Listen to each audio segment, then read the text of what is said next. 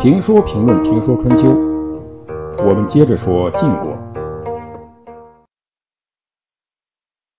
什么是秦王呢？在王权社会，君主受到外力的威胁而动摇时，臣子起兵救援王朝，就叫秦王。秦有帮助的意思，王是天下的老大，这王还需要帮助吗？当然了，当王。因为某种原因被卡到那儿时，做臣下的就需要帮助王解决危机，这就叫秦王。晋文公刚刚做了晋国的国君，恰巧周天子周襄王在这时遇到了危机，被卡在那儿了。这个周襄王呢，是周惠王的儿子。当年周惠王去世，作为太子的姬政，也就是周襄王。担心他的兄弟王子带和他争位，密不发丧。同时呢，急忙派人向齐桓公求援。齐桓公召集诸侯，拥立姬政做天子，周襄王姬政这才继位。但他的弟弟王子带并不甘心失败，几次引西戎之兵攻击周襄王为首的周王朝。周襄王为了寻求敌人的帮助。就娶了一个狄族的女子为后，没想到的是呢，周襄王王后韦氏与王子带暗中勾结，王子带把周襄王的外援变成了他自己的。公元前六百三十六年，周襄王继政发觉王后韦氏与自己的弟弟王子带有情况，不仅有情况，而且秘密勾结，一怒之下就废除了韦后。王子带得到消息，就联合韦后的娘家人、周襄王曾经依赖的强力外援、敌人的军队攻周，攻打周王室，打败了周王室的军队。周襄王猖狂的逃出都城洛邑，躲避在郑国的范。范呢，在今天的河南省项城县，那属于郑国的领土。一代天子周襄王如今无家可归了，无奈之下，告难诸侯，发出告诸侯通报书，向各国诸侯求救。这个时候，谁能救天子的难，谁就有了尊王的口碑与政治资源。当然，参与周王室家务事，它是有风险的。这个时候，晋国刚刚安定。晋文公想派军队去捞一把政治口碑，但是又担心国内发生动乱。晋文公担心，他的邻居秦国的秦穆公不担心。这个时候，秦穆公已经率领秦国的军队驻扎在黄河边打算护周王的周天子回京。但是秦国到周王室去，要经过晋国，也就是说。秦国出兵要经过晋国的同意，否则就是无礼了。这个时候，地理位置的优势体现出来了。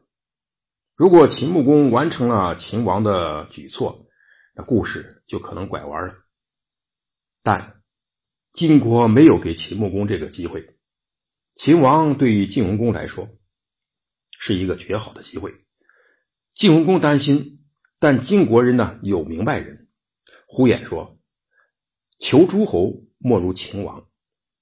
要想得到诸侯的支持，最好的途径就是秦王，帮助周天子解决危机。”赵崔也说：“要想成为霸主，没有比护送周天子回京、尊从周天子更为要紧的了。周晋同姓，晋国不想先护送周天子回京，而路过秦国后面，就无法向天下发号施令。今天。”尊奉周王，就是明天晋国称霸的资本。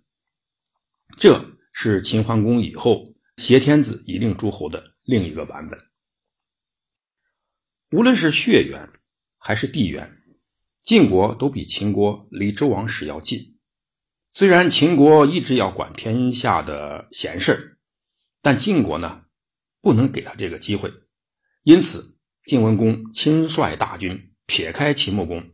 向王姬腹地推进，从周王室版图中的杨帆，杨帆呢这个地方在河南省济源县的西南，兵分两路，一路去郑国迎接周襄王，一路从温啊河河南温县的西南攻击叛乱的周襄王的弟弟王子带。